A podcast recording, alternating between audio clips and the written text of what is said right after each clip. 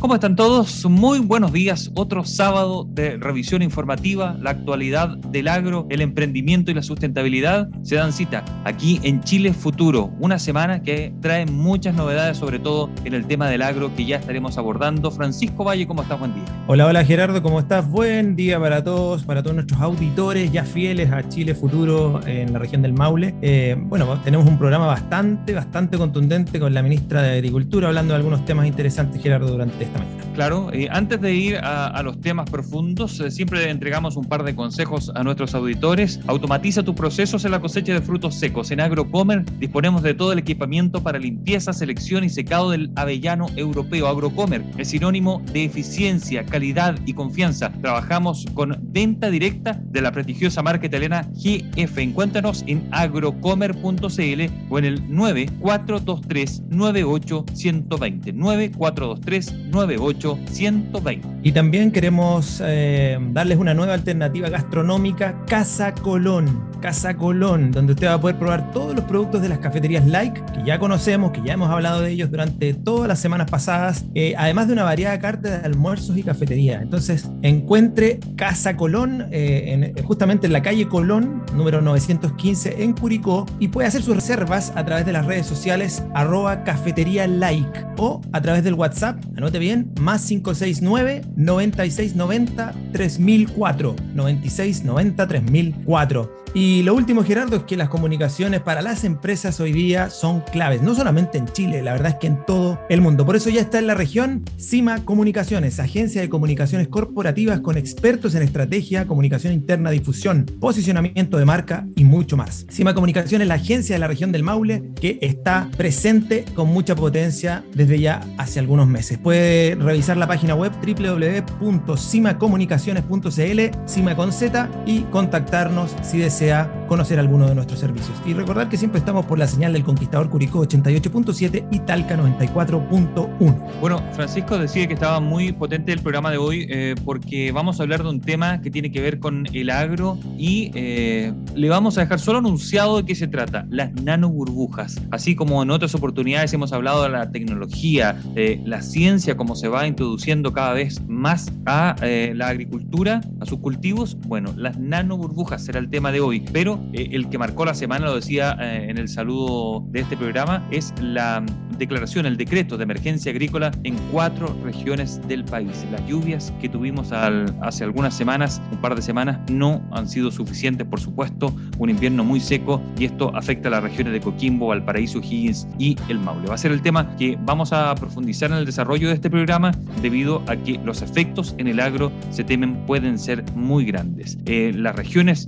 suman un déficit importante, 50, 60% en algunas incluso, se suma incluso a la región de los lagos, que ya estaba con emergencia agrícola desde abril, son 146 comunas del país que van a estar en esa condición luego de esta decisión que ha tomado el gobierno del presidente Piñera, las regiones entre Atacama y el Maule, para que tenga un parámetro, registran un déficit de precipitación entre un 62 incluso el 80% si se compara con el promedio histórico entre los años 1981 y el año 2010. Bueno, vamos a la primera entrevista del día. Tiene directa relación con lo que acababa de decir esta, este decreto de emergencia agrícola que se ha anunciado esta semana por parte del Ministerio de Agricultura. ¿Qué es lo que significa? ¿Cuál es el impacto en ustedes que nos escuchan en la región del Maule? Se lo preguntamos de inmediato a la ministra del ramo, la ministra de Agricultura, María Emilia Undurraga, quienes tenemos en línea. Ministra, ¿cómo está? Muy buen día. Muy buenos días, Francisco Gerardo, ¿cómo están? Muy bien, ministra. muchas, gracias, Por, por recibirnos. Me imagino una semana tareada o llena de de, preguntas y respuestas de parte de ustedes. Y justamente queremos empezar por ahí, un poquitito eh, tomando en cuenta la sequía que hemos vivido en el país durante los últimos años y cómo esto ha impactado eh, en este sector de la economía tan pujante, tan importante, ¿verdad? Y que aquí en la región del Maule es el gran fuerte de la agricultura. Díganme ustedes, desde, ustedes, de lo humano, ¿cómo lo ha vivido? ¿Qué necesidades ha escuchado de los agricultores en las regiones y qué ha impulsado al gobierno a tomar esta medida que vamos a ir ahondando en los minutos que vienen? Bueno, eh, sin duda el agua es un elemento esencial para la agricultura. Es justamente el elemento que la agricultura transforma en los alimentos de todas las chilenas y chilenos. Eh, y este es un proceso que ha sido largo. Ya llevamos 13 años de sequía, eh, que si bien esta semana anunciamos eh, esta emergencia agrícola por déficit hídrico justamente en la región del Maule, además de O'Higgins, Coquimbo y Valparaíso, que da cuenta de la situación crítica de este año.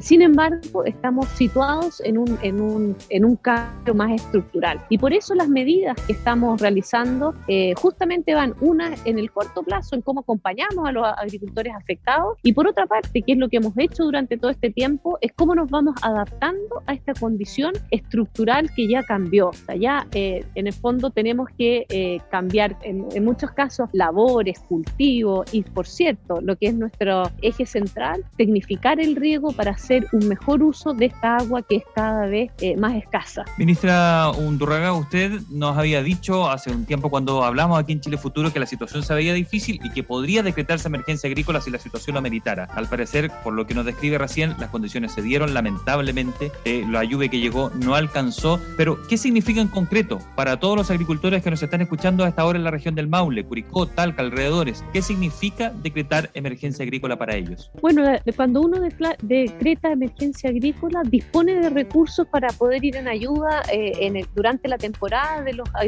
más afectados. Eh, eso se puso a disposición, el gobierno ha puesto a disposición un fondo a nivel nacional de 8 mil millones y se van a complementar con recursos de los gobiernos regionales, de los gobiernos locales y por cierto también del Ministerio de Obras Públicas. Este esta es una emergencia que tiene eh, varios elementos y varias aristas y por eso es que esta semana también nos reunimos con los ministros, eh, con distintos ministros, en un comité de ministros para la sequía para ir en ayuda de la gente afectada de forma coordinada, en conjunto, el MOP, Interior y también Ministerio de Agricultura, por cierto, siempre coordinados en las regiones con el gobernador, el delegado presidencial, los CEREMI, para poder ir en ayuda de aquellos casos que lo requieran. Y lo otro también es también algo que nos convoca a todos, decretar emergencia agrícola por estos efectos también llama a todos los actores a poder eh, disminuir su uso eh, de agua, ser más conscientes, hacer conciencia de que este recurso es escaso eh, y vamos a tener que ir cambiando de a, de a poco, de forma paulatina en el mediano plazo, a una estructura que permita pensar en el desarrollo de este sector de forma sustentable. Claro, ese es el gran desafío, la sustentabilidad, porque no podemos estar dependiendo siempre de factores que a veces no son controlables. Ahora, pensando en estos agricultores que son más pequeños o medianos y que estén hoy día con, paradójicamente con el agua hasta el cuello, y lo digo paradójicamente porque en la realidad no es así, eh, en lo real, eh, ¿cómo, ¿cómo pueden acceder a estas ayudas? ¿Cómo, ¿Cómo es la bajada práctica para ellos? ¿A dónde tienen que estar atentos? ¿Qué tienen que buscar para poder acceder a estas ayudas que están ofreciendo desde el gobierno? Bueno, eh, en primer lugar, nuestro servicio que está en contacto directo con la agricultura familiar, que es el INDAP. A través del INDAP, que también en el fondo es, parte de este plan, se van a disponibilizar recursos para enfrentar esta emergencia. Pero no todos los agricultores eh, están, eh, son atendidos por INDAP y es por eso que este fondo, que es complementario al INDAP, va a ir en ayuda de los agricultores que de esta vez vamos a bajarlo a través de la seremía y con los gobiernos regionales. Esto es el proceso que viene ahora. Eh, hemos decretado emergencia hoy día para poder planificar también la ayuda, porque hoy día, como ustedes bien saben, estamos en labores más de invierno, son pocos los cultivos que están desarrollándose, eh, pero es más bien para preparar la temporada y cómo juntos vamos a ir evaluando las distintas actividades, acciones para ir eh, justamente previendo que los efectos de esto tengan mayores consecuencias. Usted escucha a la ministra de Agricultura, María Emilia Undurraga, hasta ahora en Chile Futuro, hablando sobre el decreto de emergencia agrícola que incluye a cuatro regiones y allí está la región del Maule y a ustedes, por supuesto, les puede afectar evidentemente. Ministra, eh, la decisión de decretar eh, esta emergencia agrícola significa que si no se hacía, es decir, venía una sequía tal que eh, no iban a poder vivir una temporada normal los agricultores, digámoslo, no hay agua suficiente para los agricultores asegurada para todo el ciclo reproductivo de, sus diversos cultivos? Bueno, eso es muy variable dentro eh, de las mismas regiones. No solamente es distinto en Coquimbo, El Paraíso, Maule o Higgins, sino que dentro de la misma región es muy variable. Es muy variable dependiendo si tienen pozos, si no tienen pozos, si tienen acceso a algún embalse, si tienen, eh, en el fondo va a depender dentro de la misma cuenca donde se encuentren. Eh, y por eso que esta, es la esta situación la tenemos que ir analizando caso a caso con cada uno de los actores actores locales, eh, los alcaldes, por cierto, el Ceremi Agricultura, que tiene que vincular a todos los servicios para poder llegar eh, con medidas pertinentes. Es muy distinto lo que está pasando con la ganadería, con la apicultura, con algunos cultivos. Algunos cultivos van a poder prepararse con labores que les permitan usar el menor agua que van a tener. Otros cultivos van a tener que realizar otros cambios. Eso es lo que tenemos que ver ahora con tiempo eh, para poder ir bajando en cada uno de los casos esas medidas que van a poder a, disminuir el impacto de esta sequía que sin duda va a afectar a muchos. También quizás, eh, ministra, podría ser una forma también de que los agricultores comiencen a ver una nueva, una, innovar respecto a qué cosas, por ejemplo, tienen que cultivar, cómo lo tienen que hacer, ingresar nuevas tecnologías quizás para el tema del agua y para, otros, para otras necesidades que puedan surgir hacia adelante. Quizás este es un buen momento, ¿no? De todo lo malo se puede sacar algo bueno. Sin duda, eso es lo que queremos aprovechar. Queremos aprovechar esta oportunidad, entre comillas, de crisis para poder poner a todos los actores. Aquí las universidades regionales tienen una labor muy importante. Eh, el INEA, los institutos tecnológicos, la ciencia hoy día, producto de este acelerado cambio, tiene que cumplir un rol fundamental porque tenemos que tomar decisiones y medidas eh, basadas en, en datos, en, en datos concretos que nos permitan adaptarnos de buena forma. Y no solamente la tecnología, la ciencia, sino también los conocimientos ancestrales, como comunidades rurales que se han adaptado a otros cambios también nos pueden enseñar. Ahí estamos trabajando con el INDAP en talleres regionales que van eh, junto con los agricultores, permiten ir eh, compartiendo distintas eh, labores, distintas acciones para poder adaptar, adaptarnos a este cambio climático. tenemos que avanzar en tecnificación de riego, tenemos que avanzar en algunos casos en cambio de estructuras productivas. Este es el momento porque ya que estamos tensionados y ya sabemos que esto no es un tema de una emergencia puntual, sino más bien un cambio estructural, es el momento de que pongamos todos a trabajar, nos pongamos todos a trabajar juntos para poder eh, ir tomando estas medidas necesarias para poder adaptarnos a esta condición. Usted escucha a la ministra de Agricultura, María Emilia Undurraga, hasta ahora en Chile Futuro. Ministra, eh, no queremos alimentar la especulación, por supuesto, no, no es mi intención con esta pregunta, pero eh, había muchas personas que mencionaron en algún momento en las últimas semanas que iba a haber un alza de precios de ciertos productos alrededor del mes de octubre debido a la sequía, antes que, que usted decretara esta eh, eh, emergencia agrícola. ¿Va a ocurrir eso o al menos hay alguna tendencia que pudiese ocurrir esto? Bueno, los precios de los alimentos justamente se mueven por, por, muchos, por muchos factores. La estacionalidad, sequías, heladas, eh, y ustedes saben, condiciones climáticas que hacen variar la disponibilidad de estos, de estos alimentos. estamos haciendo seguimiento, la idea es poder apoyar a los agricultores en su producción y también decir que la diversidad de nuestro país y la amplitud de los lugares donde se producen nos permiten también ir supliendo, porque así como hay sectores que están muy afectados por la dificultad de acceder al agua, hay otras regiones, territorios que producto de este cambio climático han visto cambiadas sus temperaturas, lo que le ha permitido abrir eh, una gama de productos eh, que antes no producían. Eh, esa es un poco la adaptación y la resiliencia que existen en los distintos territorios. Hemos visto como sequías anteriormente han sido suplidas con producciones desde Arica, las hortalizas que recibimos durante todo este año desde Arica, y vimos y vemos distintos territorios produciendo, incluido también, hay que decirlo, la seguridad alimentaria en nuestro país depende también de estas fronteras abiertas. Nosotros importamos alimentos, importamos cereales, importamos carne, eh, así como exportamos frutas, y esta posibilidad de poder intercambiar y acceder a estos precios internacionales también nos permiten tener, eh, entre comillas, un seguro para poder eh, enfrentar estas crisis cuando así ocurren. Ministra, em, antes de pasar al tema de la expo que también vivieron esta semana, eh, breve, eh, ¿qué tan complicado está la situación? Usted ha recorrido, yo sé, la zona muchas veces, eh, nos están escuchando a esta hora desde San Fernando hasta Linares. ¿Qué tan complicada ve esa zona específicamente? ¿Hay algún punto que lo encuentra más crítico y que hay que poner más atención? Mira, seguimos haciendo análisis porque va a depender mucho los casos que tienen distintas fuentes de agua. Hay algunas fuentes que son, algunas personas tienen pozos, hay algunos que tienen acceso a algunas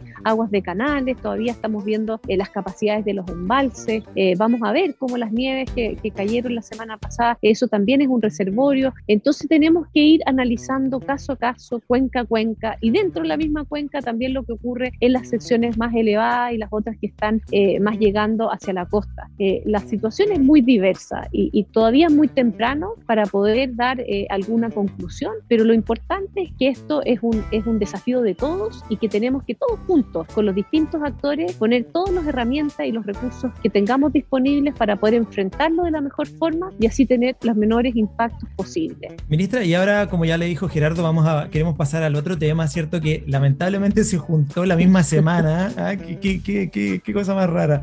La Expo Chile Agrícola que se llevó a cabo desde el martes hasta el jueves. Eh, yo estuve metido en la página web, la encontré preciosa, tenía una partecita ahí donde podíamos preguntarle a usted misma algunas cosas. Muy bonita. ¿Cómo es la evaluación que tienen desde, desde, Agricultura, desde el Ministerio de la Expo de este año, que fue virtual, 100%, ¿no? 100%. Igual eh, nosotros tuvimos en algunos, eh, en algunos momentos presencial, pero estuvimos en esta, en esta cosa media híbrida, pero full, full, full digital. O sea, el acceso era por la plataforma. y eso también es una gran oportunidad, porque también tuvo acceso gente de, diversas localidades rurales, de incluso de fuera del país, y te permite dialogar, conversar con experiencias que quizás en un evento presencial no lo hubiéramos podido hacer. Eh, fueron más de 150 seminarios, charlas, eh, con distintos actores, actores no solamente del, del, ministerio, de sus 12 servicios, sino también de otros ministerios. Estuvimos el, el otro día estuve en un conversatorio con los alcaldes rurales, estuvimos también con universidades, otros países también nos mostraron experiencia y en, en ámbitos tan diversos como, como eh, la seguridad alimentaria, estuvimos hablando mucho del agua y de, las, de la escasez hídrica, el tema de la modernización, agricultura 5.0, eh, también estuvimos hablando de desarrollo rural, eh, también sustentabilidad, uno de los grandes de los grandes eventos que tuvimos que se firmó y se lanzó la estrategia de sustentabilidad del sector agroalimentario, un proceso que ya llevaba dos años de, de participación en distintas regiones, en distintos talleres y producto de este trabajo colaborativo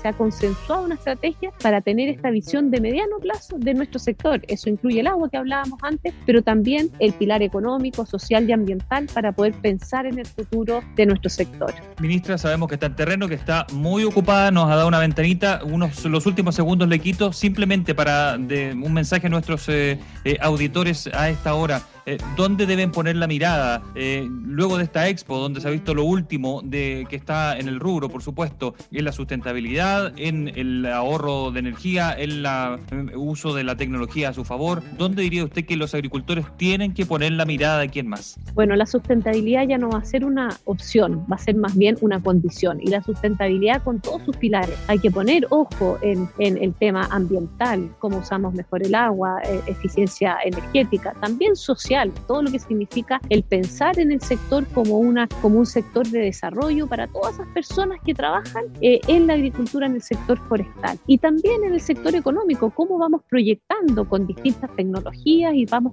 teniendo un mayor, una mayor productividad, porque no olvidemos que nuestro gran desafío es alimentar, alimentar no solamente a, los, a las personas de nuestro país, sino que al mundo. Este es un desafío que tenemos y compartimos con otros países y que nosotros, gracias a nuestra producción, aportamos a la alimentación eh, de otros países. Así que eh, creemos que ahí no solamente creemos que tenemos que eh, agradecer a los agricultores porque son ellos, gracias al trabajo que están realizando todos los días, que se están alimentando los chilenos y chilenas y también podemos seguir aportando al desarrollo de nuestro país desde el mundo rural. Bueno, desde Chile Futuro queremos mandarle toda la fuerza y el ánimo del mundo, ministra. Sabemos que se viene un desafío grande, así es que y felicitaciones por la expo y le agradecemos nuevamente el que haya estado con nosotros nosotros la ministra de Agricultura, María Emilia Undurraga. Muchas gracias, ministra, y que tenga buen día. Gracias, buen día para ustedes, que estén muy bien. Adiós, chao, chao.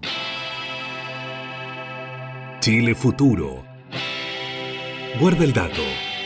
Una evaluación al sistema de riego en la región de O'Higgins y el Maule que realizó Elinia evidenció deficiencias en la pequeña agricultura. El proyecto, que cuenta con el apoyo de la Fundación para la Innovación Agraria, FIA, evaluó 100 sistemas de riego localizado para determinar puntos críticos de diseño, operación y mantención de equipos y así mejorar la eficiencia en el uso del agua. Para el representante macrozonal de FIA de la región de O'Higgins y el Maule, Robert Giovanetti, este proyecto ha ayudado al uso sustentable del recurso hídrico, abordando el riego desde un enfoque integral para que los productores vean que una mejor gestión de este recurso trae externalidades positivas, ya sea económicas, sociales o ambientales. Los principales puntos críticos y que resultaron mal calificados variaron según la región.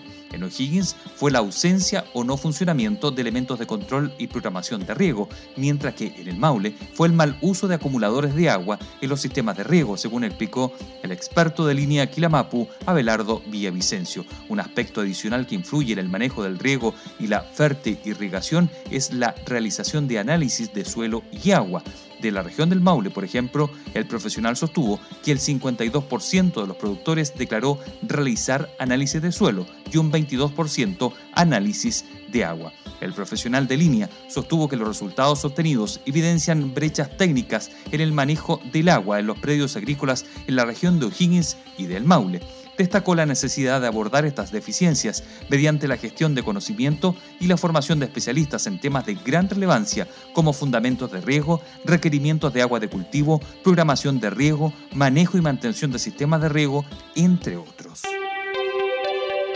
El emprendimiento no se detiene. Chile Futuro.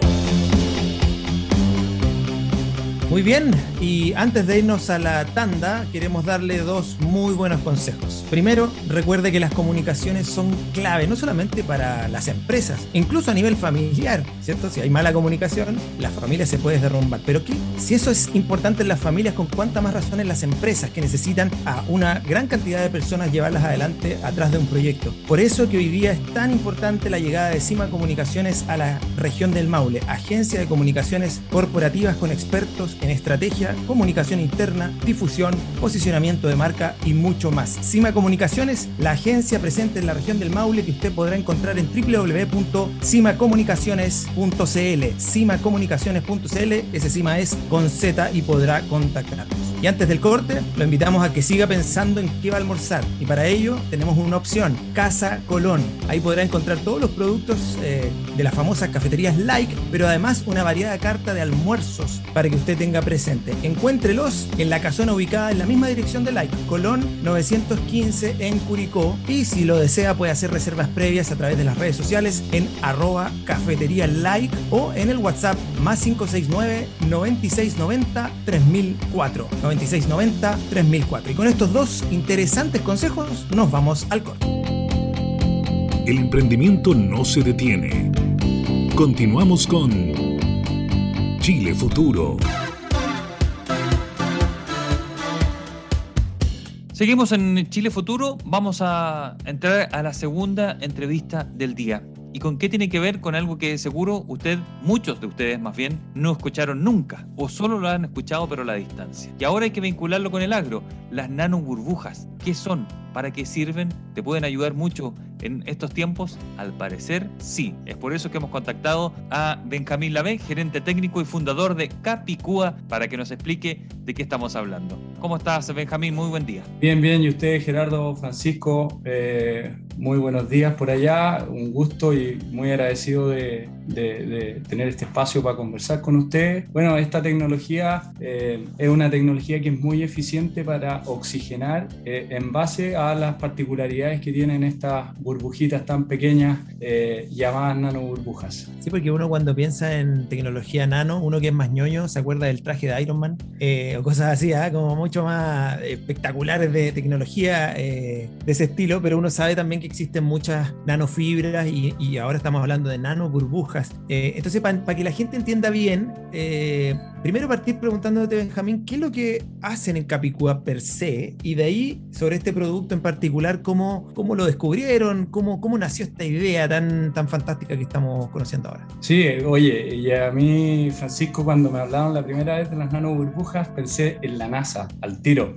Y lo paradójico de eso es que nosotros hoy día estamos trabajando con la NASA para todo un tema de producción eh, sostenible, pensando en, en el desembarco en Marte. Así que ahí se generó después un link después de los años. Nosotros llevamos ya, eh, vamos para la cuarta temporada trabajando con esta tecnología. Nosotros eh, fuimos los, desarrolladores o los adaptadores de esta tecnología para los cultivos, para la fruticultura latinoamericana. Este uso cuando nosotros partimos el 2018 no existía. Se utilizaba la tecnología, recientemente estaba partiendo en los sistemas hidropónicos en Estados Unidos y en, y en Europa y nosotros fuimos los primeros en empezar con equipo, con equipo en el fondo piloto a modelar cómo lo podíamos usar y cuál era el real impacto en la, en la fruticultura chilena. Y, y desde el 2019 ya tenemos la representación de Moler, Moler es la empresa que fabrica estos equipos, es una empresa líder a nivel mundial, es californiana y es la que fabrica y desarrolla constantemente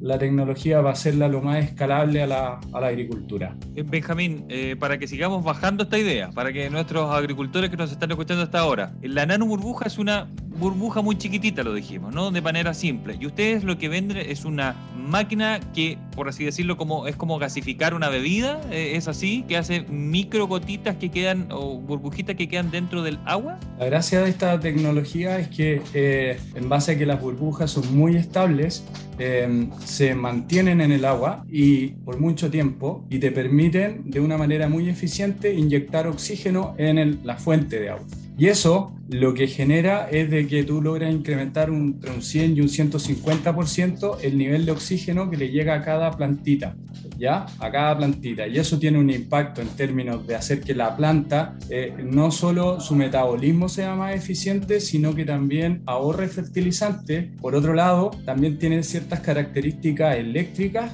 que generan que la calidad del agua mejore eh, en términos de controlar ciertas eh, bacterias como coli y ciertas, ciertas problemáticas que se ha venido generando con el cambio climático en el agua, que es la problemática de las algas, porque las algas se ven favorecidas por las aguas cada vez más sucias que tenemos, con mucha materia orgánica, y además cuando hay más temperatura en el agua, hay más eh, condiciones propicias para que se germinen o se desarrollen más generaciones de algas. Entonces, eh, las nanoburbujas también, eh, con su condición eléctrica, generan un control en el agua, un agua más limpia. Y por último, a nivel del suelo, y aquí con esto completamos el triángulo virtuoso de la agricultura, cuando tú riegas con nanopartículas, eh, el agua eh, infiltra distinto. Hay todo un tema que no lo voy a explicar ahora que tiene que ver con la acción de capilaridad del agua que cambia con estas burbujitas muy pequeñitas. Entonces el agua es capaz de meterse en, en poros más pequeñitos e infiltrar más eficientemente en el agua y además, además de que eso permite hacer un uso más eficiente, distribuir mejor el agua,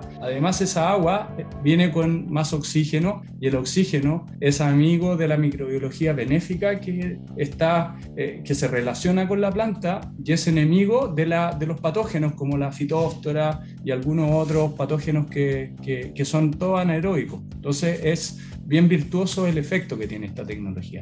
Oye, Benjamín, yo no quiero que mis amigos agricultores de la región me peguen, ni me disparen, ni mucho menos, pero quiero hacer un zoom out, quiero, quiero hacerte una pregunta un poquito más amplia antes de seguir hablando del tema en particular, cómo ayuda a la agricultura, porque tú dijiste algo súper súper interesante, que han estado trabajando con la NASA. Eh, que para un chileno es como un sueño, porque es, digamos, una de las instituciones más espectaculares a, nivel de, innovación, ¿cierto? De, de, de, poder imaginar nuevos mundos en otros lados. Pero yo me imagino que además de la NASA, estas nano burbujas tienen aplicaciones en otros sectores, si nos vamos más a la realidad chilena. Aparte de la agricultura, ¿en dónde más se puede utilizar esta tecnología de manera que vaya ayudando, ¿cierto?, a, mejorar ciertos procesos de utilización del agua. Mira, eh, nosotros como Capicúa estamos enfocados eh, comercialmente hoy día solo en la agricultura, sin embargo estamos haciendo algunos desarrollos en la, en la, en la minería para optimizar ciertos procesos de extracción y, y de, de floculación.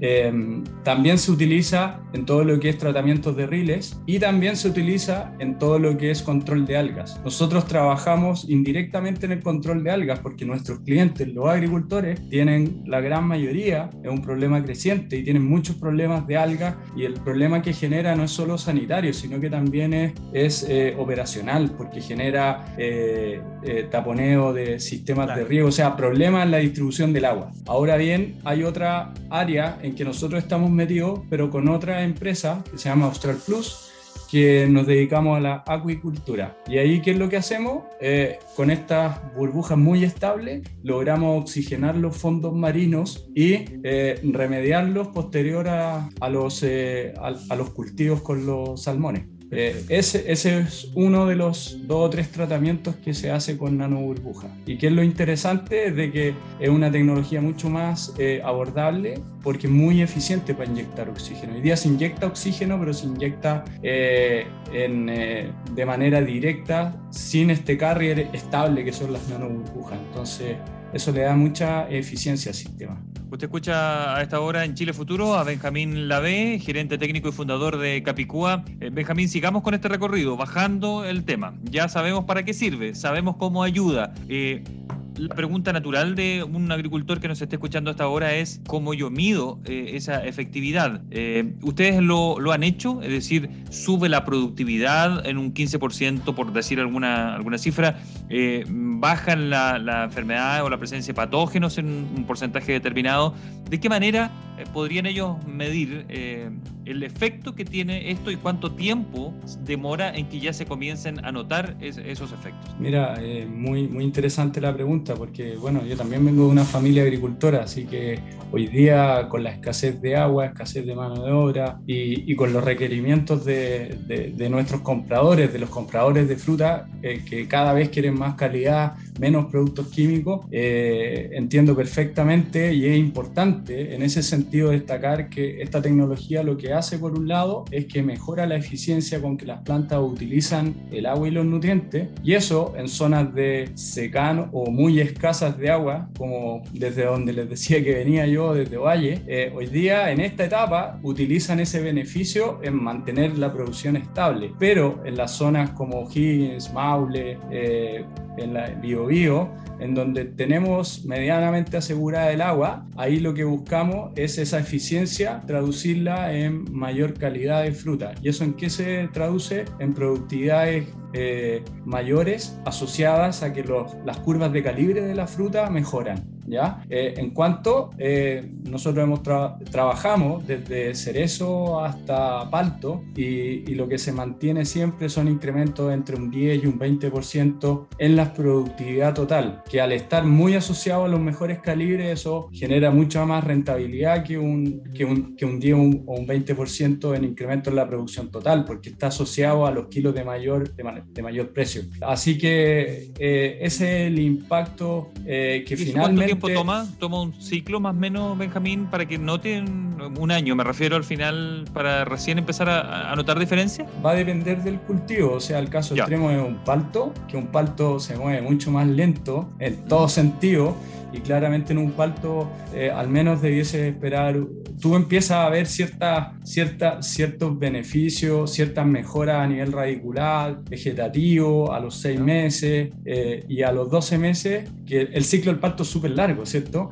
Entonces, en un palto debieras decir 12 meses, eh, en un cerezo o en un arándano que responden súper rápido en la misma cosecha, o sea, tú empiezas a ver diferencia en un arándano a los dos meses más o menos que empezaste a inyectar nanoburbujas de oxígeno vía riego. you. Oye, yo, quiero, yo soy como el disco de esta conversación. Pero bueno, vamos a seguir cada uno con su, su riel, Gerardo. ¿ah? No me por supuesto, por supuesto. Eh, yo quiero saber, Benjamín, eh, ¿cómo les ha ido a ustedes a nivel, no sé si es solamente en Chile que están aplicando este tipo de tecnología o ya están mirando hacia afuera o ya están instalados afuera en vista de que estos equipos vienen desde California, Estados Unidos? Eh, ¿Y cómo ha sido la respuesta en los distintos tipos de tierra? Porque esto también hay, hay, climas y tipos de tierra bien distintos dependiendo de la zona donde se, se lleven a cabo los Mira, la verdad que parto por el final. Eh, la verdad que el impacto, más que eh, el impacto sobre el suelo es, una de las tres patitas, pero el impacto más fuerte se genera en términos de, la,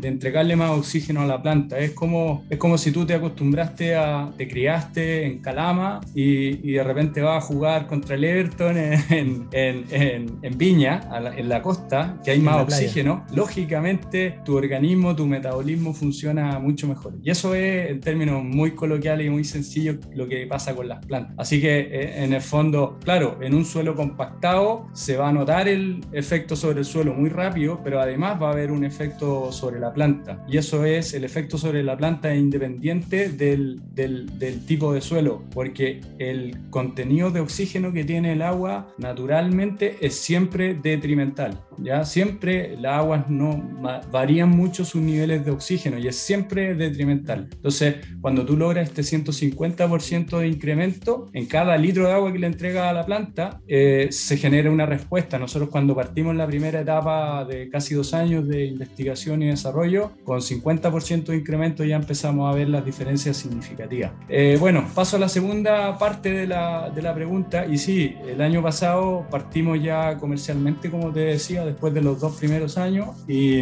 em, nosotros eh, el año pasado entraron más socios y socios que tenían también una estructura de distribución en Perú también. Eh, y tuvimos la suerte que allá ya teníamos gente y eh, cerramos un proyecto muy interesante con Camposol. Camposol es una empresa peruana que es, yo creo que a nivel latinoamericano es una de, las, de las empresas más grandes agroindustriales.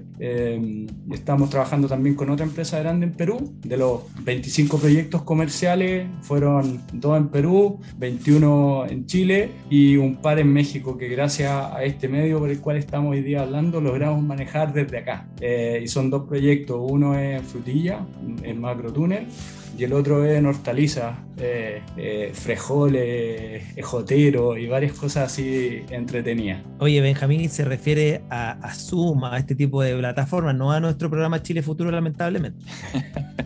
Eh, usted escucha a Benjamín La vez estamos hablando de nano burbujas, este, este proyecto que más que eso, ya está aplicado al mundo agrícola, según nos explica el gerente técnico fundador de Capicúa. Benjamín, ¿para qué empresas dirías tú que termina siendo rentable? ¿Qué tamaño de agricultor termina siendo rentable? Porque tienen que, no sé si por leasing o por arriendo o por compra directa, este equipo que eh, eh, inyecta las nano burbujas al, agua eh, de, de, riego que tienen los agricultores, ahí ya es viable, dices tú. Mira, es, una tecnología que lo, que más nos gustó cuando partimos, aparte que fuese sustentable, sostenible, es una tecnología súper escalable desde escalas chiquitas hasta más grande. Eh, y, la verdad que, lógicamente, en una primera etapa, cuando son tecnologías nuevas, eh, hay que buscar a los, a los que se llaman eh, el early adopters o, o, los que van ahí en la en la punta de lanza, los más innovadores, pero esta es una tecnología que se rentabiliza con cualquier tipo de productor. Hay unidades pequeñitas hasta unidades muy grandes, o sea, nosotros tenemos hoy día proyectos desde eh, proyectos comerciales desde 30 hectáreas de cereza hasta el proyecto más grande que tenemos hoy día es de 100 hectáreas de almendro.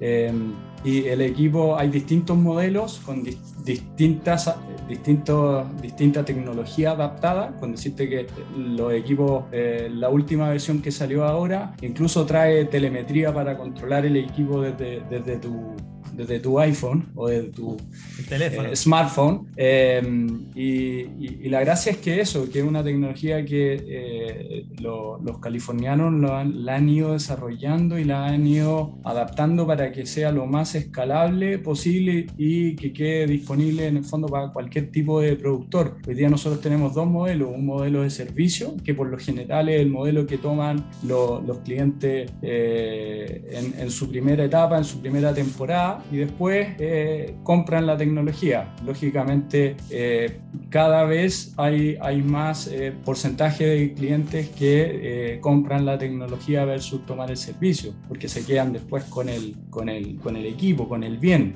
Y, y, y, pasa en el fondo que, bueno, como les decía yo, es, una tecnología que aparte es bastante confiable, no tiene, no es, nosotros le enseñamos, nosotros tenemos nuestro servicio técnico eh, le enseñamos a operar los equipos y hoy día, como les decía, incluso podemos trabajarlo telemáticamente con estos sistemas de control. Espectacular, Benjamín. Oye, y una última pregunta antes de cerrar. Eh, los agricultores locales que están en la región del Maule, muy atentos ahora a toda esta nueva innovación, porque nosotros lo que queremos es que la innovación llegue a sus oídos, y esto, es, eh, esto que estás mostrándonos tú es parte de eso. ¿Dónde y cómo te pueden encontrar? A ti, a la empresa, etcétera. Bueno, me pueden llamar eh, a mi teléfono, lo podemos pasar, lo podemos decir, como ustedes quieran. Como tú quieras.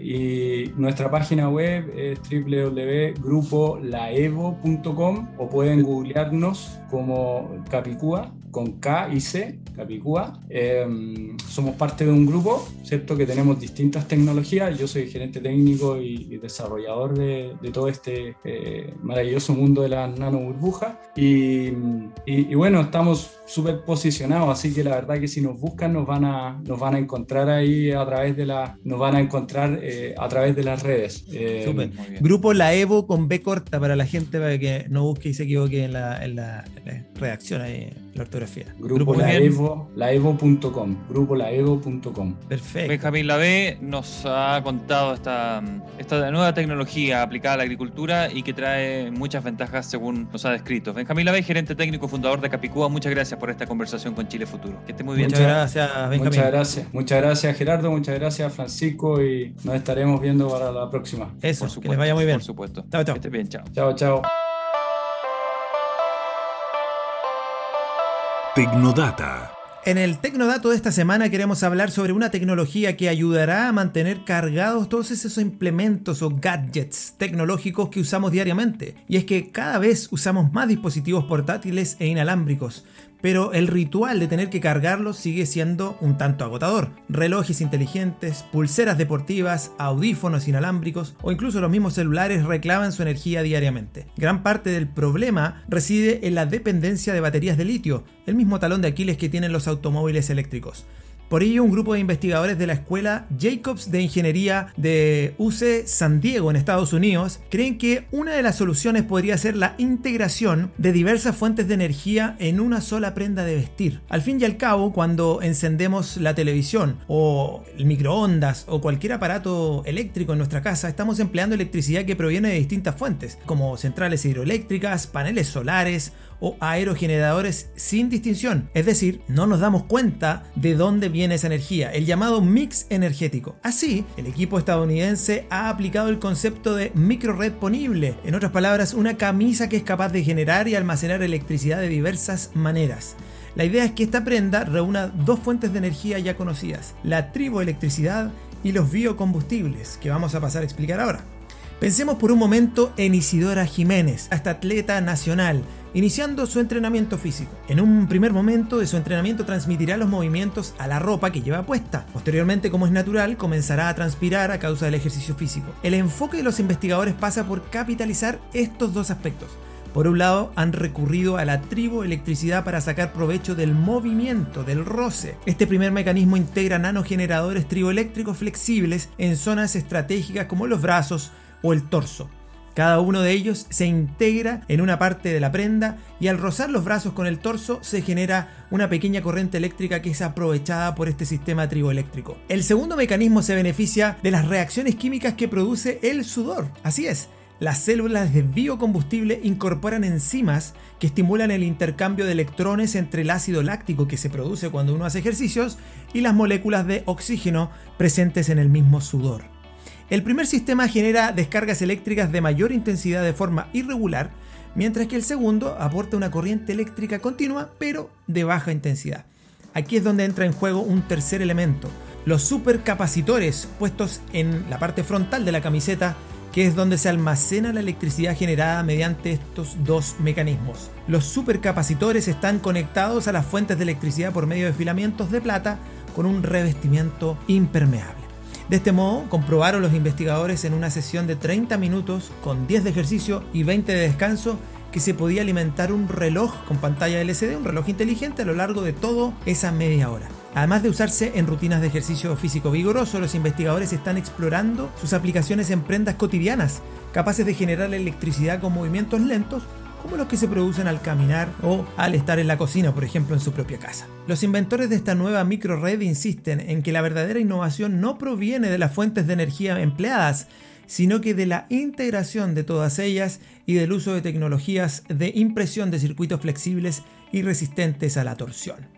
Así es que si usted es comerciante de la región y está buscando productos innovadores para vender a futuro, quizás este es el camino al que hay que ponerle atención para un futuro cercano. Muy bien, si desea más información sobre este u otro de los tecnodatos entregados en semanas anteriores, puede escribirnos al mail chilefuturo.cimacomunicaciones.cl y con gusto le ayudaremos.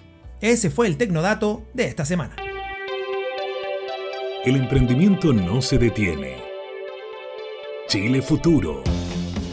Bueno, y con eh, ese dato tan interesante que nos traía Francisco, ¿se imagina cargar después todos los equipos con, con, la ropa, con solo salir a caminar, a recorrer su predio agrícola y poder cargar el teléfono celular, el computador? Sería interesante. Bueno, con ese consejo decía, ponemos fin al programa de hoy, no sin antes entregarle un par de buenos consejos. ¿Quieres aumentar tus ventas? ¿Quieres que el mercado de la región conozca tu marca y tus productos? Únete a Chile Futuro para alcanzar esas metas. Contáctate con nosotros en chilefuturo.cimacomunicaciones.cl chilefuturo cimacomunicaciones.cl. Cualquier duda, eh, cualquier consulta que quiera hacer, hágalo allí a ese correo electrónico y se le puede hacer un plan específico para su empresa. Sé parte de esta nueva agencia de comunicaciones que ya está en la región del Maule. También los invitamos a seguirnos en nuestro canal de YouTube y Spotify Chile Futuro 2021 para que revise las entrevistas, los datos como el que recién escuchábamos, eh, también eh, los tecnodatos y todo lo que tenga que ver con el agro y el emprendimiento. Y como siempre, ya estamos cerca de la hora de almuerzo. Casa Colón es el lugar. Casa Colón, vaya con su familia, haga su reserva a través de redes sociales. Casa Colón, ubicada en Colón 915, que no solamente tiene los productos de Like, de las cafeterías Like, sino que una variada carta de almuerzos. Búsquelo en redes sociales, arroba cafetería Like, haga su reserva a través de las redes sociales o si no, a través del WhatsApp, más 569 9690 3004. 9690 3004, haga su reserva ya.